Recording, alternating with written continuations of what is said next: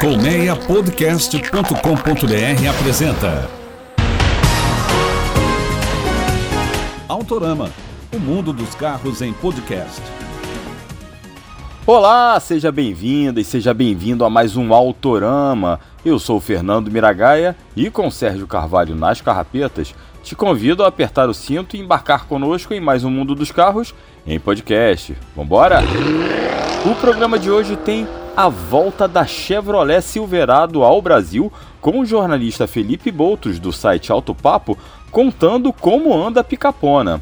Por falar em picape, tem uma promessa doida de carga ilimitada da Ram 1500 híbrida. Pode isso? E explico por que a Índia está banindo carros de sua capital e por que aqueles símbolos das marcas nos volantes dos automóveis podem ser um risco à sua saúde. Antes, vai lá no nosso canal no Spotify, na Apple Podcasts, no Google Podcasts ou em seu agregador de áudio predileto. Você também pode ouvir o Autorama lá nos players do site do Primeira Marcha ou da Automotive Business.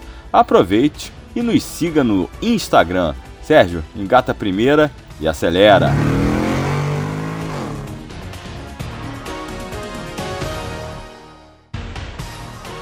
As autoridades da Índia baniram carros de combustão na região metropolitana da capital Nova Delhi, carros puramente a combustão. Isso porque os índices de poluição atingiram os piores níveis nos últimos tempos na cidade e o governo decidiu proibir a circulação de veículos com motores diesel ou a gasolina.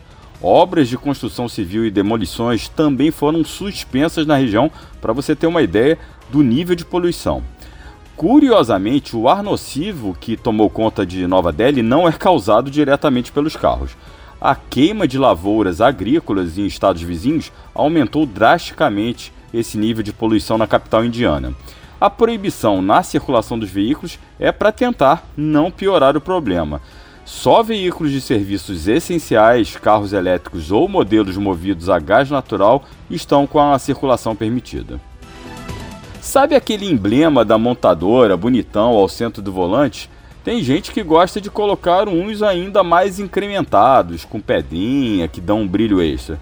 Só que eles podem te cegar, é isso mesmo. A Agência de Segurança Viária dos Estados Unidos emitiu um alerta a respeito destes símbolos de marcas que geralmente são colocados com adesivos ou cola. Isso porque nos Estados Unidos, um motorista perdeu a visão de um olho depois de bater o carro.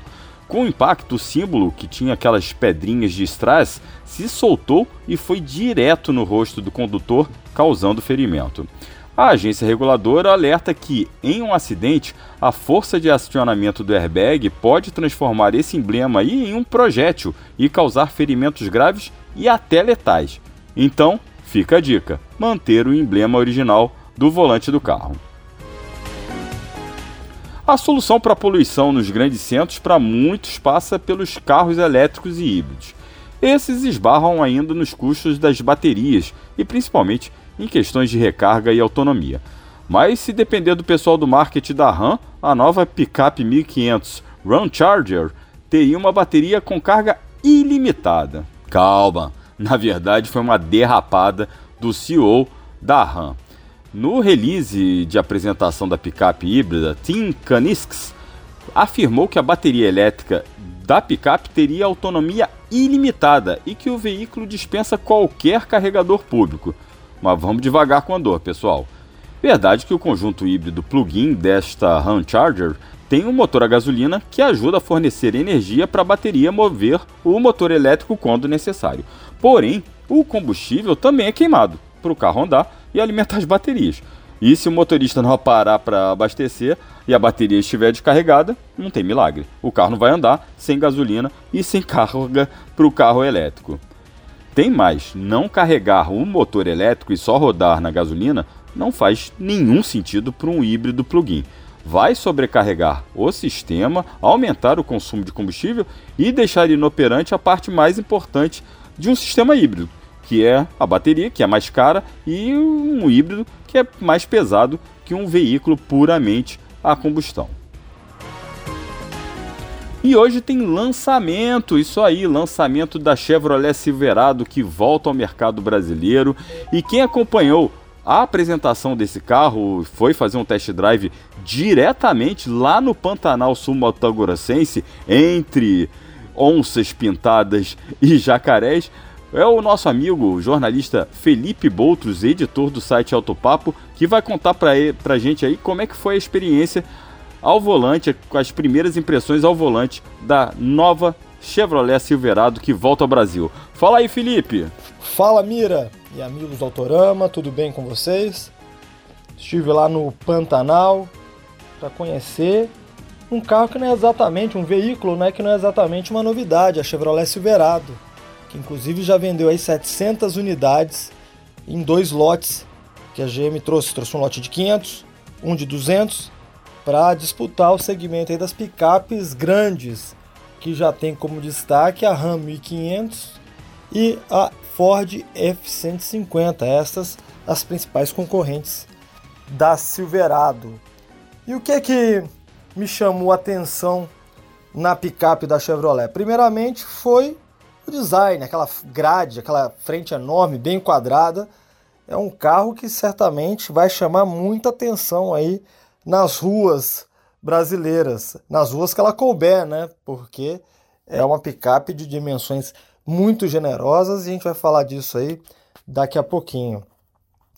A picape, além de disputar esse segmento que tem esses dois principais concorrentes, a Chevrolet, a GM, aposta nessa, nesse veículo para o mercado premium.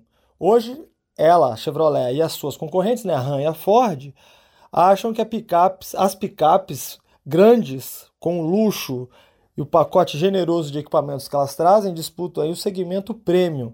E para isso tem que ter um acabamento premium, embora não tenha a mesma qualidade de marcas aí alemãs, por exemplo, são carros muito bem acabados, veículos que, como eu disse, têm um equipamento, uma lista de equipamentos bem generosa, né, Mira?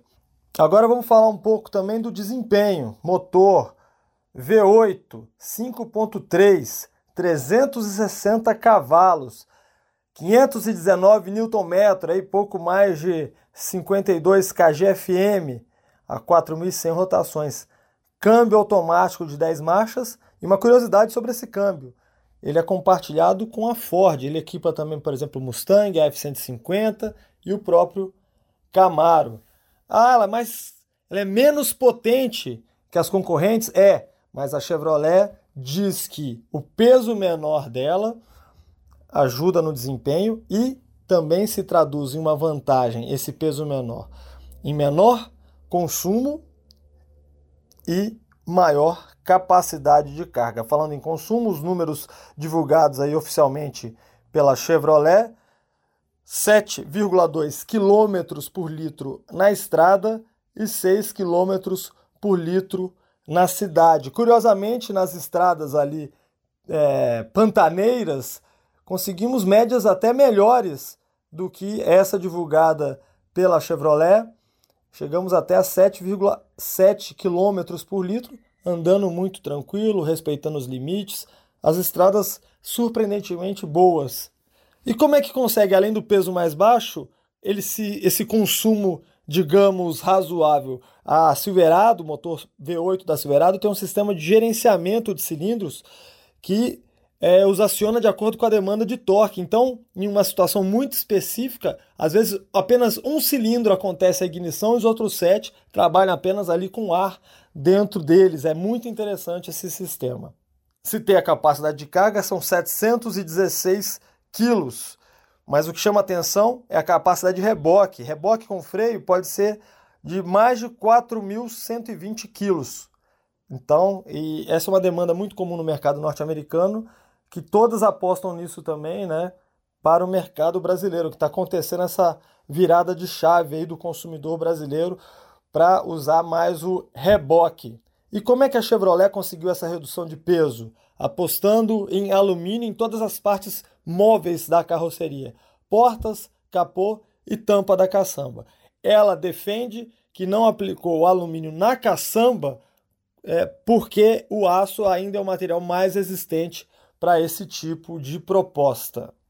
Outro ponto positivo é o espaço interno, enorme entre eixos aí de mais de 3 metros e 70, um entre eixos absurdo, 3 metros e 74 para ser mais preciso. Então, espaço muito generoso na cabine para cinco ocupantes.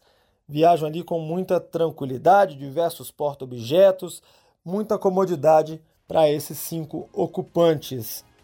Então a Silverado chega atrasada na disputa, mas chega aí qualificada nesse segmento de picapes grandes. É isso, valeu pessoal, muito obrigado. Valeu, Felipe. Esse foi Felipe Boutros do site Alto Papo, nosso amigo jornalista que volta e meia aqui também está comentando sobre algum carro, trazendo aí as novidades sobre a nova Chevrolet Silverado. E chegou a hora de estacionar. Com apresentação e produção de Fernando Miragai e direção e edição de Sérgio Carvalho, o Autorama fica por aqui. Muito obrigado pela audiência e reforço aquele convite para você se inscrever nos canais do Autorama no Spotify e em outros agregadores de podcast. E não esqueça de nos acompanhar nas redes sociais. Grande abraço, fique bem, até a próxima, valeu, saudações automotivas, tchau, tchau!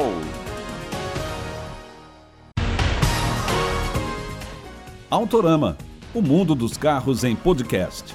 Uma produção colmeiapodcast.com.br. Colmeia Podcast, o rádio do seu tempo.